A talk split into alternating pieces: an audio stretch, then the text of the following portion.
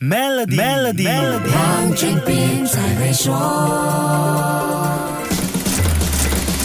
你好，我是黄俊斌。如果跟你说酷热的厄尔尼诺会加剧通货膨胀，相信一时之间你可能很难看到两者之间的关系。但是从这个气候现象影响农作物收成说起，就很容易找到当中的联系了。干旱炎热的天气会导致农作物欠收，世界上许多粮食农作物，像稻米、小麦、黄豆、油棕、咖啡等都不能幸免。来看一下1997和1998年我国的情况，厄尔尼诺造成的干旱气候和缺水问题，导致我国棕油每公顷收益下跌了百分之十六点八，稻米的每公顷收益减少了百分之十一点三。厄尔尼诺对世界粮食生产造成两极化的冲击，澳洲、南亚、印度、非洲等国家的农作物会因为酷热天气而枯死，美国中西部和巴西却会面临大量雨水，造成农作物被淹死。联合国粮农组织的报告说，去年预计有两亿两千两百万人面对粮食安全的困境，涉及的国家多达五十三个，这是有史以来最高的水平。如果今年再出现厄尔尼诺现象，粮食供应将会是一个很棘手的问题。